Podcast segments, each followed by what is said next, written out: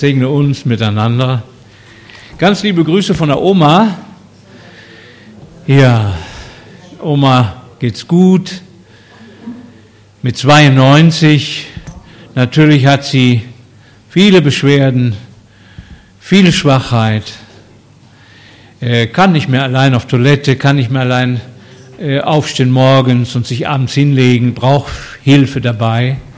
Und das ist natürlich auch ja, beschwerlich für sie mit all den Neben- und Bei-Schwachheiten, die dabei sind. Aber sie ist froh.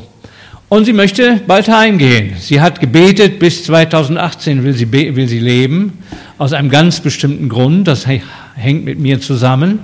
Das hat sich erfüllt, ihr Gebet. Jetzt kann sie gehen. Und ich sage immer, Lobe den Herrn auf dieser Seite der Perlentore, dann kannst du es auch auf der anderen Seite gut. Und das tut sie.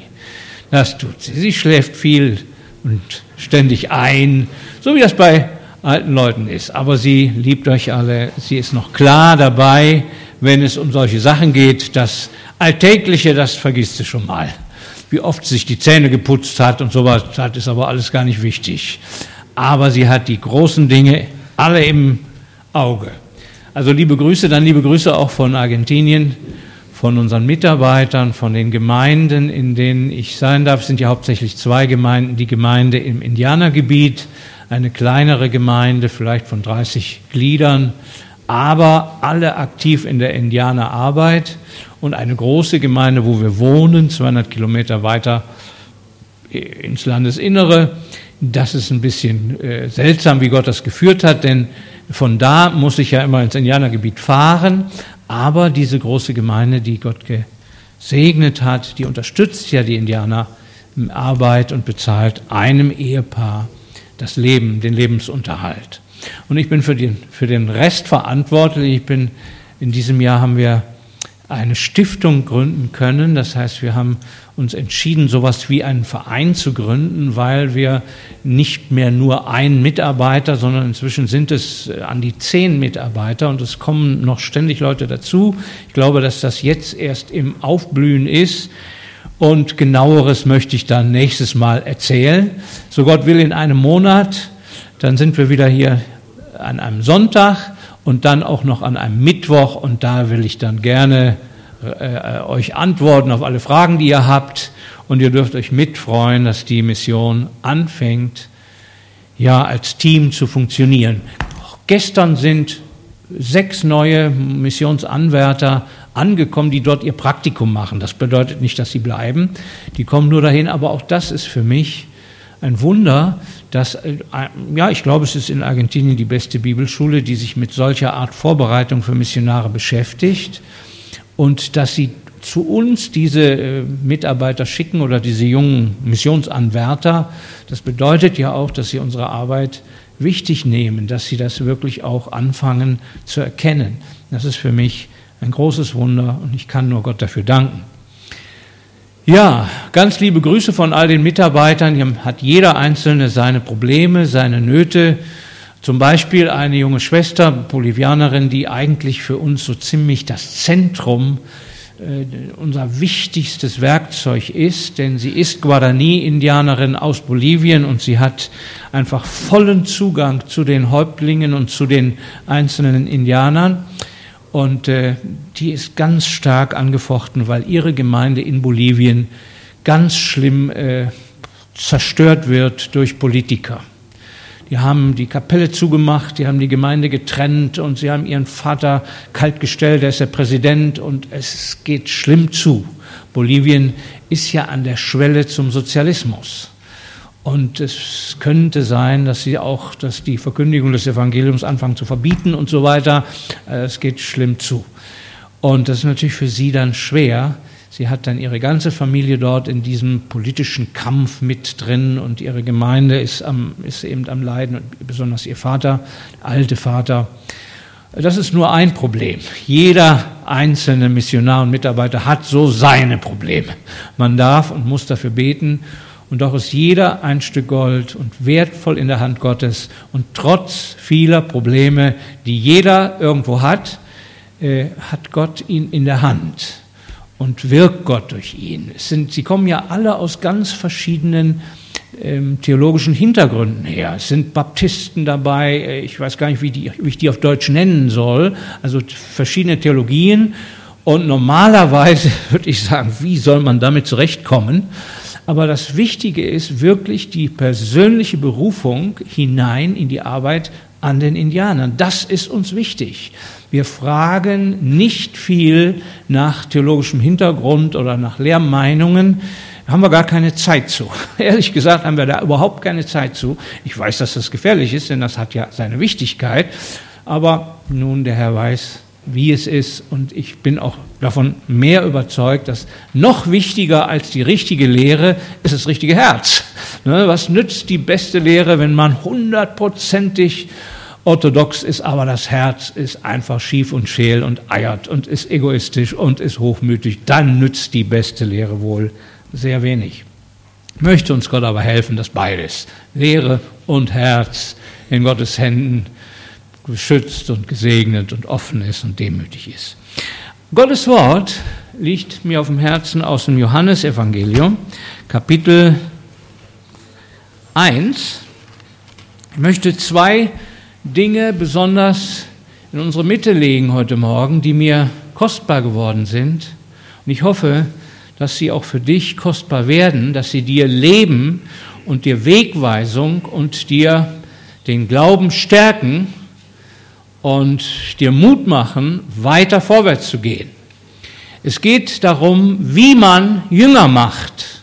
Wir wissen ja, dass Jesus uns diesen Auftrag gegeben hat, geht hin in alle Welt, zu allen Völkern und macht sie zu Jüngern, Jünger machen. Das heißt also, ein Mensch, der keine Jünger macht, gut, wir können vielleicht nicht alle das äh, buchstäblich machen. Wir arbeiten ja auch zusammen als Gemeinde. Wir sind ja Leib Jesu. Da hat der eine schält die Kartoffeln und der andere brät das Fleisch und der dritte, der predigt von vorne. Das heißt, man ergänzt sich daran. Aber es sollte doch alles möglichst zusammenwirken, dass wir möglichst viele Jünger machen. Ne? Und die zwei Elemente, die ich hier in diesem ersten Kapitel finde, die mich tief gesegnet haben und die ich mir wünsche, dass sie immer wieder neu belebt werden durch den Heiligen Geist, möchte ich in unsere Mitte stellen. Und zwar Johannes 1, ich habe gestern meine Brille verloren, irgendwo habe ich sie liegen lassen, also werde ich versuchen, meinst du, ich kann das, wie viel hat die? 2,5. Ja, das hilft schon mal. Dankeschön. Ja, muss jetzt aufpassen, dass ich sie nachher wiedergebe. Also, Johannes 1, Vers 29 kommt das erste Element. Am folgenden Tag sieht Jesus zu sich kommen, sieht er Jesus zu sich kommen, die Rede ist von Johannes dem Täufer. Er sieht Jesus zu sich kommen und spricht, siehe das Lamm Gottes, das die Sünde der Welt wegnimmt. Boah, da möchte ich gerne bei gewesen sein als das gepredigt wurde. Ich wünschte mir, ich könnte die Macht dieses Wortes, die Salbung dieser Proklamation irgendwie in meinem Geist noch nachvollziehen. Ich wünschte mir, dass uns der Herr den Moment, in dem Johannes dieses Wort predigte, irgendwie groß macht, dass es auch in unsere Herzen fällt. Ich lese weiter. Dieser ist es, von dem ich sagte, nach mir kommt ein Mann, der vor mir ist, denn er war eher als ich. Und ich kannte ihn nicht, aber damit er Israel offenbar wird, deswegen bin ich gekommen, mit Wasser zu taufen. Und Johannes bezeugte und sprach, ich schaute den Geist wie eine Taube aus dem Himmel herabfahren. Und er blieb auf ihm. Ich kannte ihn nicht, aber der mich gesandt hat, mit Wasser zu taufen, der sprach zu mir, auf welchen du sehen wirst den Geist herabfahren und auf ihm bleiben, dieser ist es, der mit Heiligen Geist tauft. Und ich habe gesehen und habe bezeugt, dass dieser der Sohn Gottes ist. Dann noch ein Vers weiter.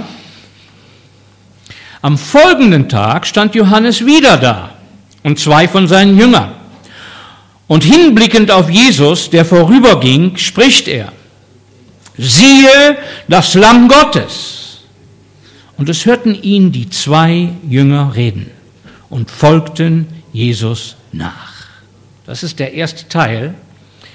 Wir haben hier sicherlich die bedeutendste, für mich äh, schwerwiegendste Predigt des Propheten Johannes. Er war ja der letzte Prophet vor Jesus und der größte Prophet, weil er das Vorrecht hatte, wohl Jesus persönlich in den Dienst hinein zu segnen. Ne, er hat ihn getauft, das ist ja gewaltig. Und hier nach 400 Jahren Gottes Schweigen, kein Prophet war aufgestanden, steht dieser Mann im Höhepunkt seines Dienstes und ich weiß nicht, wie aus heiterem Himmel, wie ein Blitz, der ihn durchzuckt, sieht Jesus auf sich zukommen und sieht sein Leben und sieht die ganze Schrift des Alten Testamentes, alles, was die Propheten gesehen haben, alles, was Gott bis dahin aufgebaut hat, sieht es sich erfüllen und ruft äh, durchdrungen von dem Geist Gottes, siehe, das ist Gottes Lamm, das die Sünde der Welt wegnimmt. Wenn ich mich da hineinversetze, Johannes war Priestersohn. Er hätte eigentlich im Tempel einen guten Job gehabt, hätte dann einen guten Verdienst gehabt, hätte Teil gehabt an einem bedeutenden, einer bedeutenden Stellung und so weiter. Aber das alles scheinbar hat Gott ihm innerlich gezeigt, er soll das nicht machen. Er ging, er ging, er zog es vor, in die Wüste zu gehen, hat den ganzen Tempelbetrieb, wo ja jeden Tag Opfer gebracht wurden und wo es alles toll funktionierte. Der Tempel hat wohl nie so schön funktioniert wie zu der Zeit. Aber Johannes war von Gott so geleitet, in die Wüste zu gehen. Und das denke ich mal, hat ihm auch wehgetan, wird auch seinen Eltern wehgetan haben. Wenn wir uns daran erinnern, der Papa war ein bedeutender Priester. Der hatte ja im Tempel den Engel gesehen und der Engel hatte ihm gesagt, du wirst einen Sohn haben und du wirst Freude daran haben. Ihr kennt diese Geschichte. Und dass dann sein Sohn, dieser geliebte und gesegnete Sohn, der schon von Kindesbeinen an mit dem Heiligen Geist erfüllt war, dass der dann nicht in den Tempel ging, um zu dienen, könnte ich mir vorstellen, äh, war nicht leicht für den Vater zu verstehen. Das war ja wie eine, als ob er das so ein bisschen ablehnte. Gut, ich äh, kenne die Umstände, wir kennen sie alle nicht, aber hier, denke ich, ist der Moment, auf den Johannes alles gesetzt hat. Dass die alte Ordnung des Tempels, der vielen Opfer, der Vergebung durch das Blut oder der Bedeckung durch das Blut der Opfer seinem Ende zugeht und dass der Messias kommt, derjenige, der größer ist als alle Propheten, derjenige, der nicht mit Wasser, sondern mit Geist und Feuer tauft, dass der das Lamm Gottes ist. Was also nicht nur die Welt, die Sünde einiger weniger auserwählter Israeliten zudeckt, sondern die Sünde der Welt, boah, überleg mal, was der Mann da sagt. Es, er nimmt die Sünde der Welt weg. Puh, das, oh, ich möchte da hinein. Ich möchte das mehr erfassen. Ich möchte fragen, was meintest du damit, Johannes? Was siehst du da für die Zukunft voraus? Was, was, was steht dahinter? Wie wird eine Welt sein, die eines Tages von der Sünde gereinigt ist? Amen. Wir haben ja heute noch ganz viele Probleme mit der Sünde. Alles, was uns Mühe macht, kommt durch die Sünde in unserem eigenen Leben. Wir haben diese Stelle Römer 7 gelesen. Auch Paulus hat damit gekämpft und ich danke Paulus oder ich danke Gott dafür, dass der Paulus damit kämpfen musste, denn ich habe meine Kämpfe damit und sicherlich jeder von euch und jede Gemeinde hat ihre Kämpfe damit. Die Sache ist noch nicht durchgestanden. Und doch dürfen wir dieses Wort unter uns, den Schall dieses Wortes bis heute hören, oder nicht?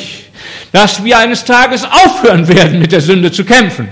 Dass, was, dass das, was uns jetzt noch so viel Mühe macht und was noch Familien zerreißt und Völker zerreißt und und Regierungen äh, niemals lösen können und keine Politik und keine Religion lösen kann.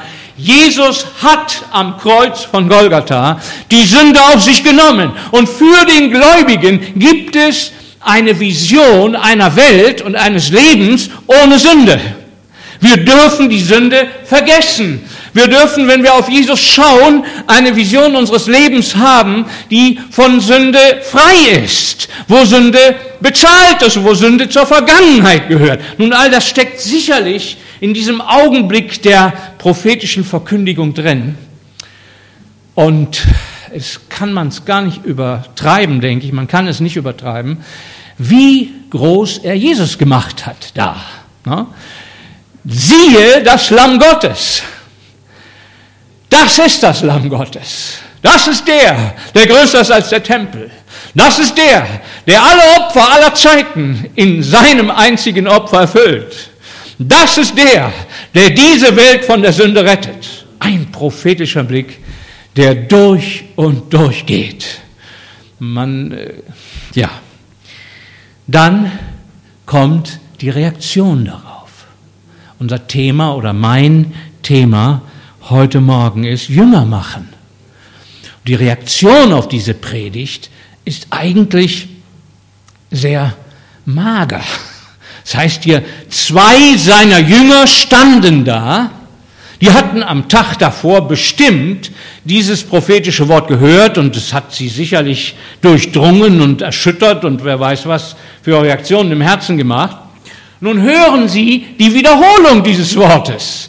Man weiß nicht, ob es wieder eine äh, Proklamation war oder nur so ein nebenher geworfenes Wort. Das kann man nicht genau erkennen. Es könnte durchaus sein, dass das wieder eine gewaltige prophetische Botschaft war. Könnte auch sein, dass er das einfach nur im Laufe des Tages auf Jesus gezeigt hat und das nochmal wiederholt hat. Weiß ich, er hat es auf jeden Fall wiederholt, was auch immer und wie auch immer.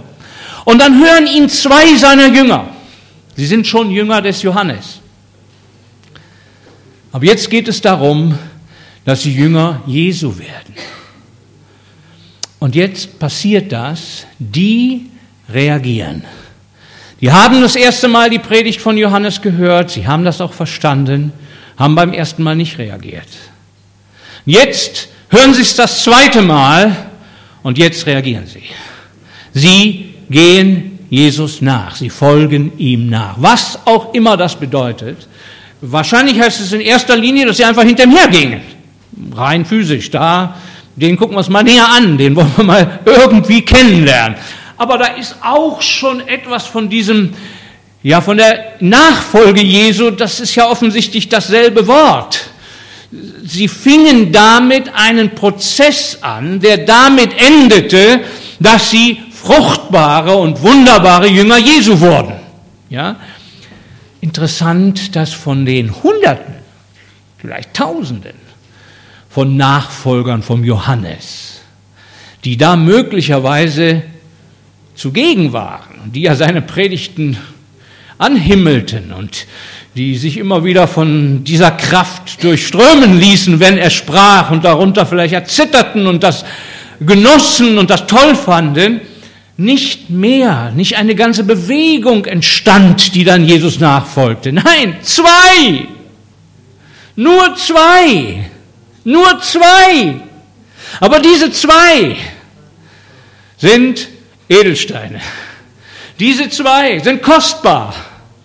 Jeder Jünger ist sehr, sehr kostbar. Da kann man nicht in Massen denken. Da sollte man an einzelne Goldstücke denken. Jünger machen ist kostbar. Nun hat Jesus ja auch Massen bedient und auch Johannes der Täufer, aber hier ist die Betonung eben auf den ersten zwei Jüngern. Der zweite wird dann mit Namen genannt, wenn man weiterliest. Die folgten Jesus nach. Jesus aber wandte sich um, sah sie nachfolgen und spricht zu ihnen, was sucht ihr? Sie sagten zu ihm, Rabbi, was übersetzt heißt Lehrer, wo hältst du dich auf? Er spricht zu ihnen, kommt und ihr werdet sehen. Sie kamen nun und sahen, wo er sich aufhielt, und blieben jenen Tag bei ihm. Es war um die zehnte Stunde. Andreas, der Bruder des Simon Petrus, war einer von den Zweien, die es von Johannes gehört hatten und ihm nachgefolgt waren. Dieser findet zuerst seinen eigenen Bruder Simon und spricht zu ihm, wir haben den Messias gefunden, was übersetzt ist Christus. Und er führt ihn zu Jesus. Jesus blickt ihn an und sprach, du bist Simon, der Sohn des Johannes. Du wirst Kephas heißen, was übersetzt wird Stein. Am folgenden Tag wollte er nach Galiläa aufbrechen und er findet Philippus. Jesus spricht zu ihm, folge mir nach. Philippus aber war von Bethsaida aus der Stadt des Andreas und Petrus. Philippus findet den Nathanael, spricht zu ihm, wir haben den gefunden, von dem Mose in dem Gesetz geschrieben und die Propheten. Jesus, den Sohn des Josef von Nazareth. Und Nathanael sprach zu ihm, aus Nazareth kann etwas Gutes kommen. Philippus spricht zu ihm, komm und sieh. Wir haben dann noch etliche Verse über Nathanael, wo Jesus ihm ins Herz hineinschaut und auch er wird ja ein wichtiger Jünger Jesu. Hier haben wir also die ersten fünf Jünger Jesu vier mit Namen genannt, einer ohne Namen. Warum kein Namen? Hat einer eine Idee? Den Volker brauche ich nicht fragen, der darf das jetzt nicht sagen. Wer war der Namenlose? Wer? Ja, genau. Sehr wahrscheinlich war es Johannes. Denn Johannes hat seinen Namen in seinem Evangelium wohl nie erwähnt, als ob er sich absichtlich immer zurücknahm. Toll.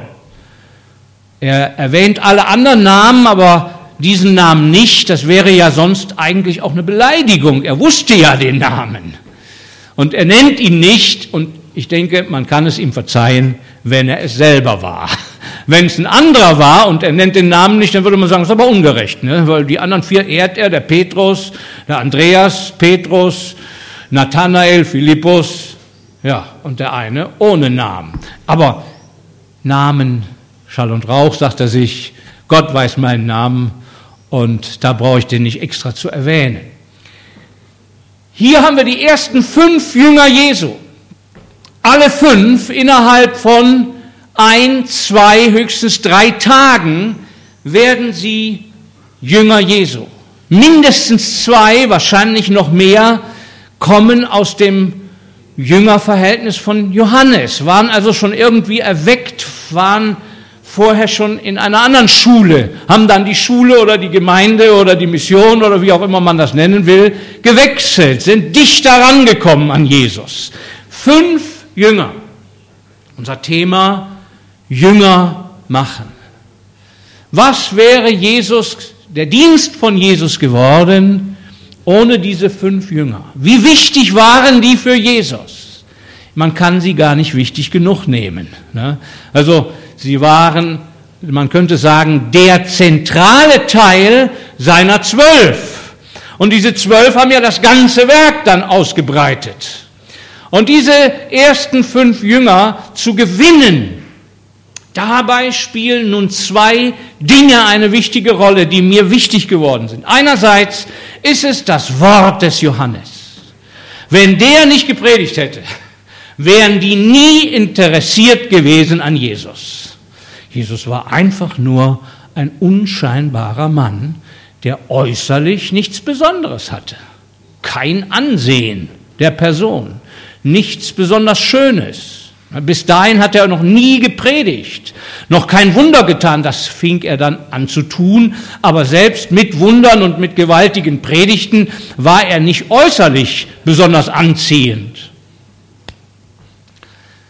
Wie kommt es, also der erste Faktor, um Jünger zu machen, ist sicherlich ein vollmächtiger Wortdienst. Ohne den ist diese Welt dunkel. Ohne Menschen wie Johannes, ohne Menschen, die von Gott gerufen sind und gesandt werden und mit einem Wort von Gott ausgerüstet werden, ist es dunkel auf dieser Erde. Ich denke, es ist auch die Hauptfunktion der Gemeinde, die Berufenen, diejenigen, die von Gott gesandt sind, hochzuhalten. Die Gemeinde ist der Leuchter, siebenarmig oder neunarmig. Der hält die Lampen hoch. Johannes war eine helle Lampe. Später Petrus und all die anderen Jünger waren helle Lampen. Die Gemeinde sollte sie hochhalten, für sie beten, ihnen versuchen zu helfen, dass sie oben bleiben. Ein vollmächtiger Wortdienst ist wichtig in der Gemeinde. Lass uns immer wieder beten, dass Gott bestätigt. Ich werde es nie vergessen, wie oft hat mir unser Vater Krüger gesagt, bitte Gott, dass er deinen Berufung bestätigt. Ich wurde da bald schon müde drüber. Das hat er mir zehnmal gesagt. Bitte den Herrn, dass er deine Berufung bestätigt. Bitte den Herrn, dass er deine Berufung bestätigt. Wichtig. Dass Gott Berufungen bestätigt. Dass Berufungen erkannt werden dass Berufungen Menschen in ihre Berufung kommen. Denkt doch nur mal daran, wenn der Barnabas dem Paulus nicht geholfen hätte, da nach Antiochien zu kommen und da in den Dienst reinzukommen, wie wäre der je so ein mächtiger Apostel geworden, wenn ihm keiner in den Dienst geholfen hätte? Hm? Also Gott sei Dank, die Gemeinde darf ihre berufenen Geschwister erkennen lieben, fördern, für sie beten. Amen. Und ich denke, dafür sind die Ältesten da, dass sie immer wieder einen Blick auf die Mitarbeiter richten. Wer hat mehr? Wer kann mehr geben? Also, das ist eine Teil der, wie man Jünger macht, den wir nicht vernachlässigen wollen. Dazu gehört Vorbereitung, sei es in der Wüste oder in der Bibelschule, sei es im Gemeindedienst oder sei es ja, da wo Gott eben die Vorbereitung schenkt. Die ist wichtig. Nun kommen wir zum zweiten Teil und der ist mir kostbar genauso wichtig. Nämlich, jetzt sind dort diese zwei Jünger, Johannes und Andreas. Und sie haben diese mächtige Wortverkündigung gehört, siehe Gottes Lamm. Sie sind durchdrungen von dieser Vision und wollen jetzt etwas damit machen. Gott hat sie angesprochen und sie gehen jetzt hinter Jesus her. Jetzt fängt das Thema Nachfolge für sie in der Praxis an. Und wie macht Jesus das jetzt? Wie verhält er sich ihnen gegenüber? Man könnte ja jetzt denken, jetzt wird Jesus sich erst einmal hinstellen, jetzt sucht, sucht er den größten Berg und predigt noch gewaltiger als Johannes und dann ist die Sache bestätigt. Nein, macht das ganz anders. Er guckt nach hinten und fragt die, was sucht ihr eigentlich? Er fängt ein Gespräch an. Man kann wahrscheinlich aus dem, im Deutschen hört sich das so ein bisschen an, was wollt ihr eigentlich hier? Ne? So ein bisschen herausfordernd, fast ein bisschen negativ. So wie wenn einer in eine Gemeinde kommt und man fragt ihn, wieso bist denn du gekommen? So als ob man so was Negatives vermutet.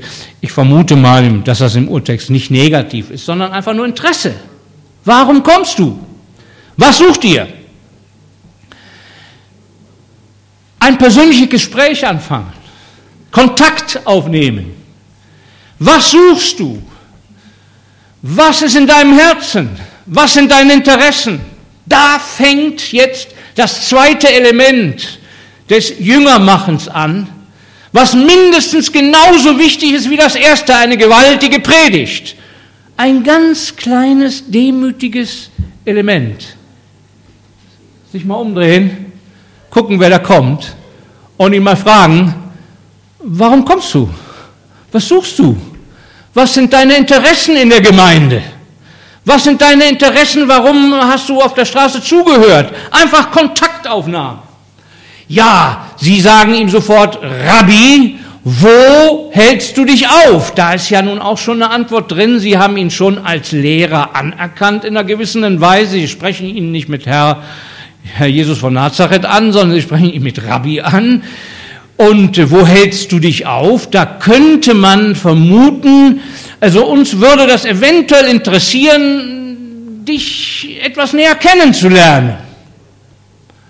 Und Jesus lässt sich das gefallen und sagt, kommt und dann werdet ihr das sehen. Und sie gehen mit ihm. Jetzt, wo sind die hingegangen? mir so überlegt, was war da überhaupt los? Wo war das? War ja in der Wüste. Das war ja da, wo Johannes getauft hat, wo Tausende von Menschen zusammen waren. Da war also bestimmt keine Halle, kein Restaurant, kein Supermarkt, kein Wohnzimmer, kein Nix. Möglicherweise haben die da gecampt, vermute ich mal. Jesus mag da hingekommen sein, äh, hat da vielleicht zusammen mit anderen Leuten auf einer, auf einer Decke geschlafen, so denke ich mir das mal. Ne? Mehr war doch da nicht.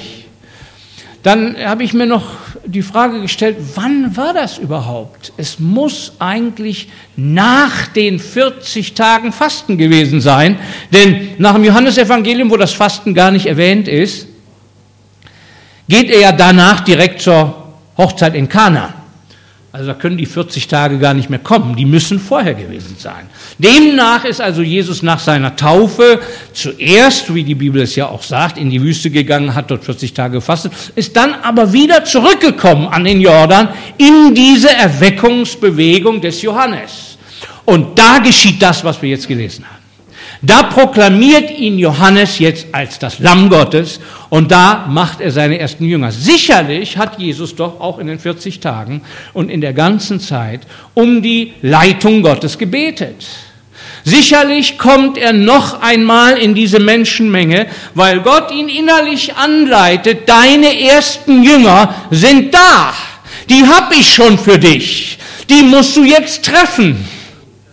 Ist ja auch logisch. Gott sendet extra eine Stimme in die Wüste, die sagt, bereitet den Weg des Herrn. Er salbt diesen Mann, das ganze Volk wird bewegt und jetzt müssen ja da die ersten Jünger sein, oder nicht?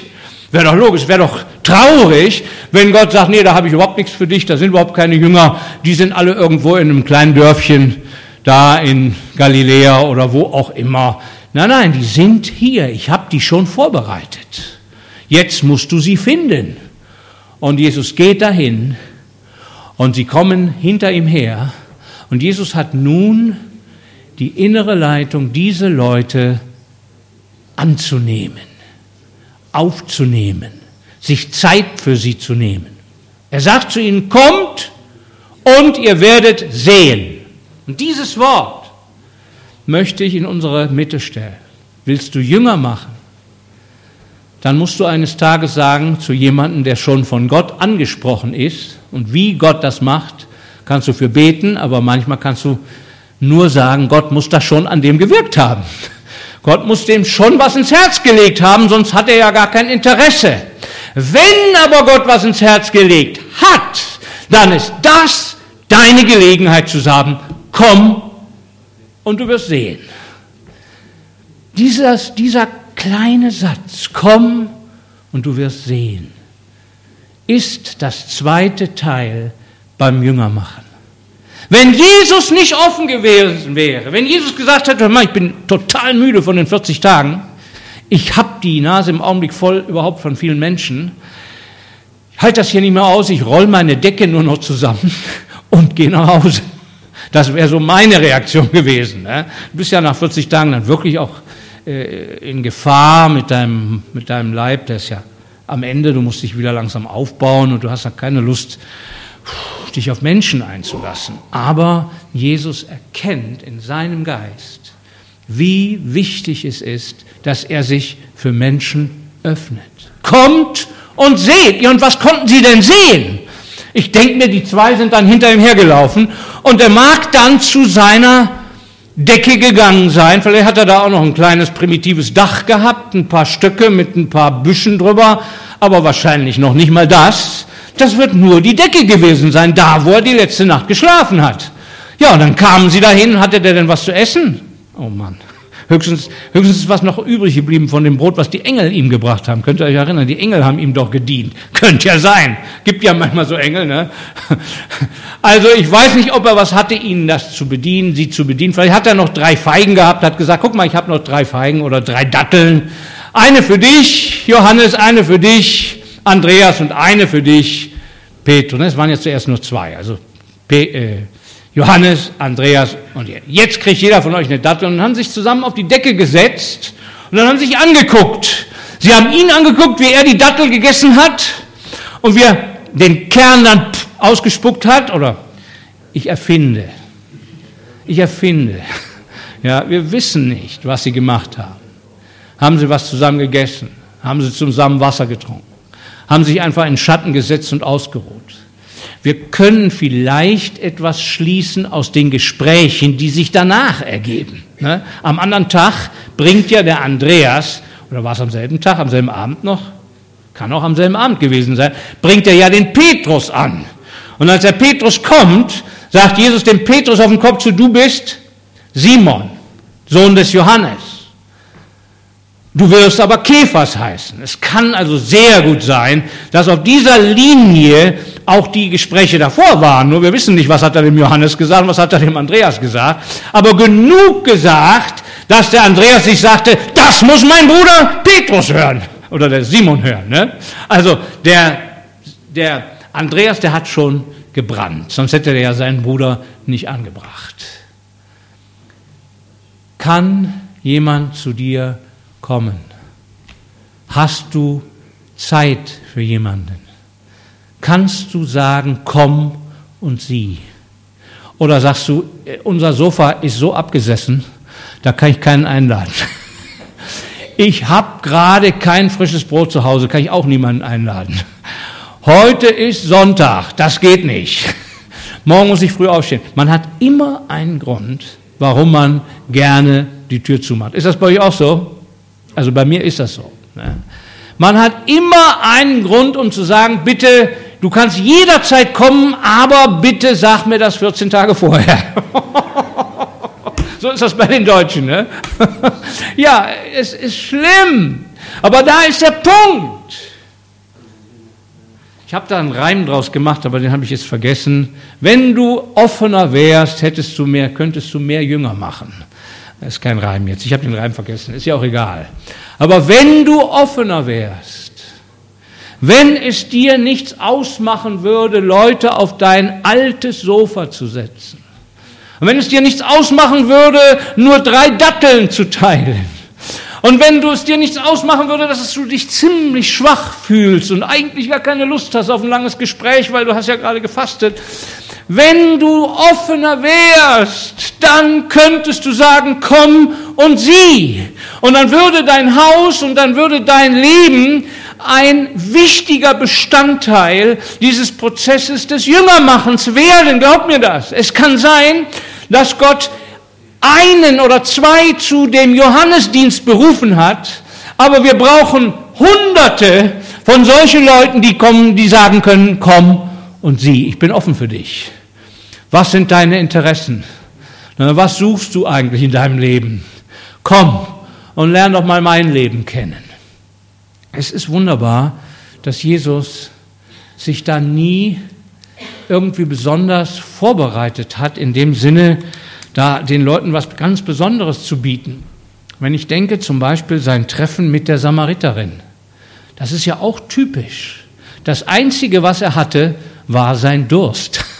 Der hatte einen großen Durst. Er wollte trinken. Und das war das, was er mit dieser Frau geteilt hat. Gib mir doch bitte was zu trinken. Und es ist gewaltig, wie Gott aus so einen kleinen Dingen ganz große Effekte machen kann. Wenn wir das einsehen würden, wenn wir unseren Durst, unsere Schwachheit, Jesus war auch sehr müde, er setzte sich müde an den Brunnen.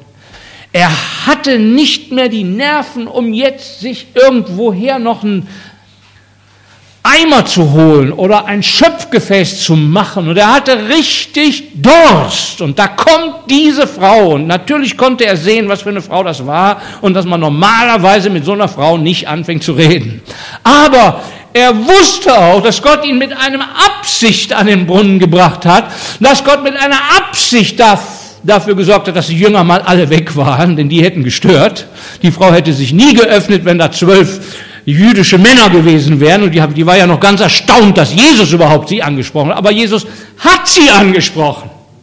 Möchte uns der Herr helfen, dass wir dieses Element des Offenseins für jemanden nicht ganz verlieren.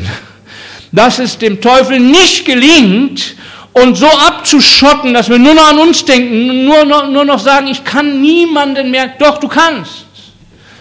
in deiner Schwachheit, in deinem Alter, in deiner Armut, in deiner Krankheit, in, in deiner Situation, glaube mir, je schwächer du bist, je ärmer du bist, umso leichter kannst du Kontakte zu einem machen. Es ist so. Ich habe es von einem jungen Mann gelernt, der hat in seinem Leben Schreckliches durchgemacht. Er war der Sohn eines Präsidenten, Präsident einer Gemeindebewegung. Er heißt Horacio Duck. Sein Vater war der Präsident, war mein Freund. War, für mich war es ein echter Apostel. Und der Junge, der Horacio, hat das Auto gefahren, in dem sein Vater verunglückte. Seine Frau, die schwanger war, verunglückte, starb. Und der Präsident einer anderen Bewegung starb. Und er war der Schuldner. Er hat das Auto gefahren. Er wurde dann verklagt. Er hätte, äh, die ganze Bewegung hätte ihren Eigentum verloren. Also es ging zehn Jahre durch die Mangel. Er hat also nicht nur seinen Vater verloren, seine Frau verloren, sein Kind verloren und dann diese äh, gewaltigen Anklagen. Aber ich habe die ganze Zeit die Freundschaft zu ihm für sehr wichtig gehalten und habe mir gesagt, den bereitet Gott für etwas vor, was mehr ist und größer ist als alles andere. Sonst würde Gott so etwas nicht zulassen. Und als dieser junge Mann zu uns kam zu predigen, dann hat er über diesen Text gesprochen. Gott benutzt die Schwachheiten und die Nöte seiner Kinder, um Menschen in der Welt zu segnen. Und er nahm das Wort der Samariterin Jesus hatte Durst, damit er die Samariterin segnen konnte. Und wenn du als Gotteskind einem Weltmenschen gegenüber, den Menschen gegenüber deine Not nicht hochmütig zudeckst und sagst, ja, Gott wird mir schon helfen, ich brauche dich nicht, sondern wenn du ganz demütig sagst, komm, helf mir, gib mir was zu trinken. Wenn du also offen bist für deinen Mitmenschen, dann wird Gott dich benutzen, um die Menschen zu segnen. Das war sein Gedanke. Und dann nahm er noch das Wort von Elia.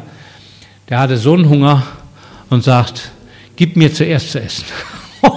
eine Witwe. Würdest du eine Witwe bitten, die ihr letztes Brot macht und du hast so einen Hunger und sagst, gib mir zuerst zu essen. Boah, müssen wir noch sagen, wo ist der lebendige Gott? Wo ist der Gott von Psalm 23? Ne? Ja, aber da war er, da war der Gott von Psalm 23. Sowohl der Elias hat gegessen, als auch die Witwe. Und Gott hat den Elias, den Hunger vom Elias benutzt, um die Witwe zu segnen. Amen. Aber der Glaubensschritt war, sie sollte den Propheten zuerst geben. Boah, mein lieber Mann, da sind Gedanken hinter, könnte man sagen, die sind für uns zu schwer. Das schaffen wir nie. Ne? möchte uns der Herr einfach offener machen anderen Menschen gegenüber und dass wir nicht erst offen sind, wenn wir genug zu essen haben, wenn wir eine gute Wohnung haben, wenn es uns gut geht, wenn wir gesund sind, wenn wir nicht mehr müde sind, sondern jetzt offen in deiner Schwachheit. Vielleicht hat dich Gott gerade in der Situation, wo du steckst, so gemacht, wie du bist, damit du sagst, komm und sieh, guck mal, wie ich wie es mir geht. Ich habe da nur eine Decke liegen, ich habe nur drei Feigen, aber ich teile eine mit dir. Und sie blieben bei ihm und es entstand daraus eine lebenslange Freundschaft, eine Jüngerschaft, sich zu öffnen. Komm und sieh. Später hat ja dann dieses selbe Wort auch der, wer war es, der Philippus, zum Nathanael gesagt. Komm und sieh. Komm und sieh. Kannst du das noch sagen? Komm und sieh. Merkst du das? Die gewaltige Predigt ist, ist sehr wichtig.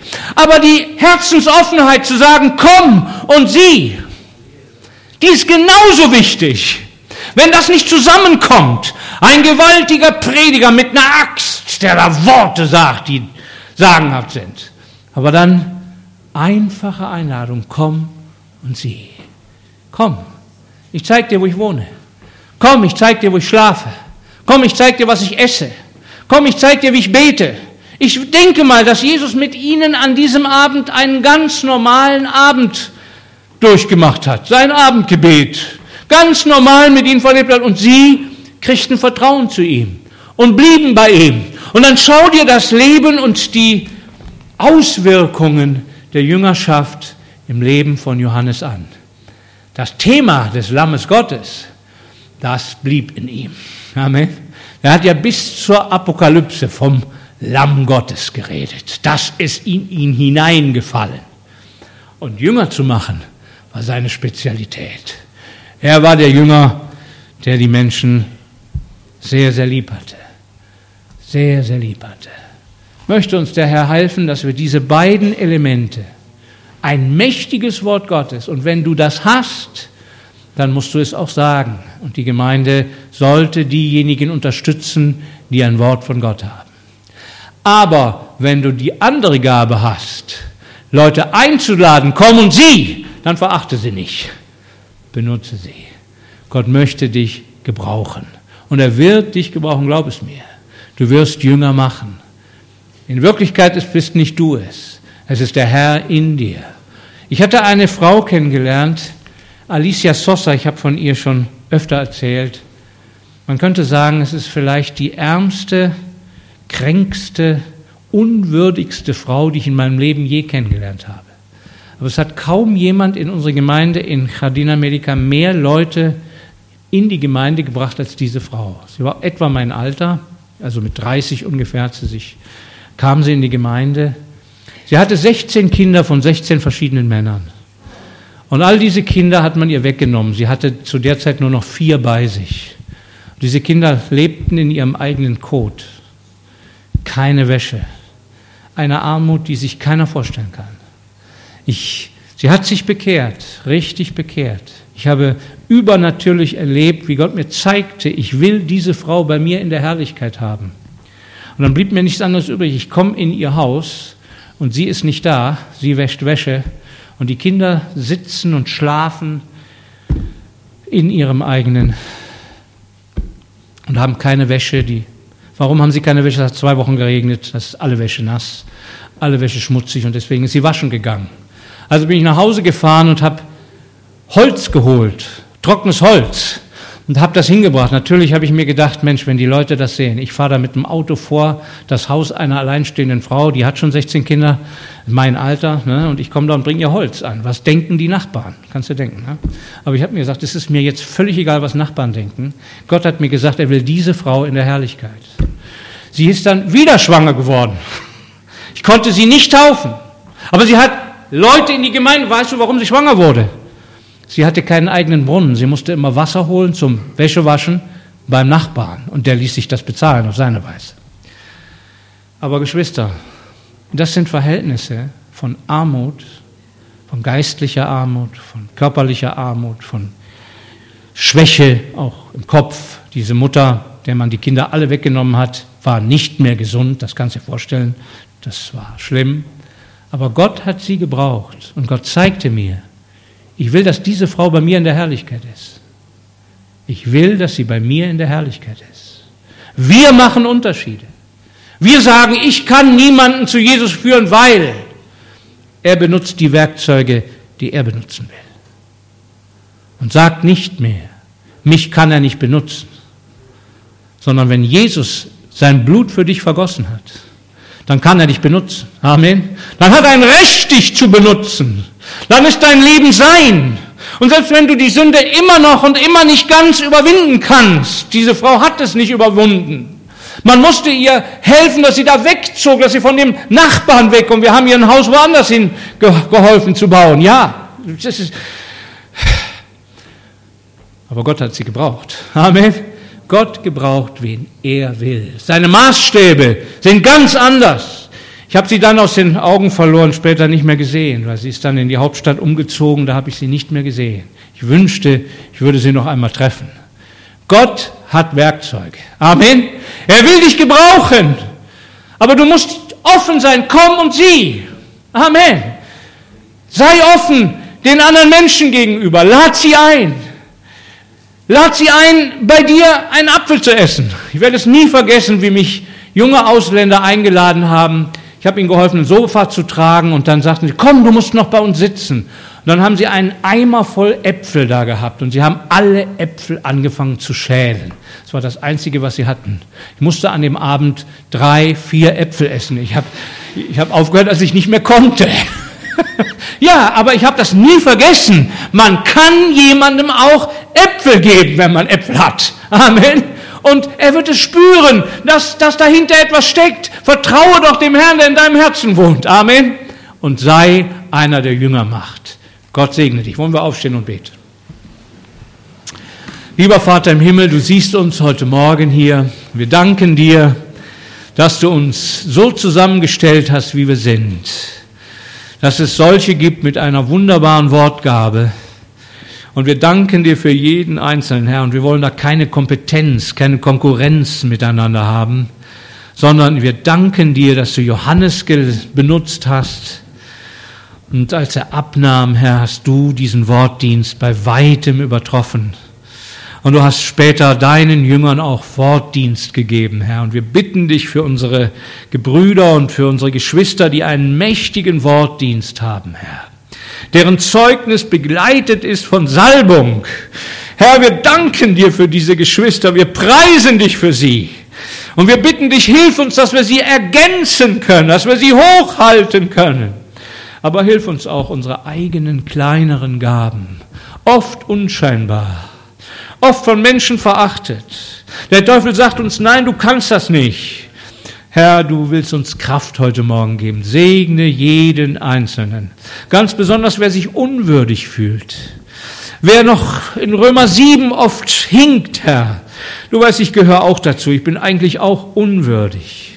Aber ich danke dir, Herr Jesus, dass dein Blut auch mich erkauft hat. Ich preise dich, Herr, dafür, dass du auch mich nach Römer, von Römer 7 nach Römer 8 transportierst, einfach durch den Glauben an dich, Herr. Und so segne ich meine Geschwister in Jesu Namen, dass sie mutig werden zu sagen, komm und sieh. Alle Ehre und aller Dank sei dir dafür. Amen.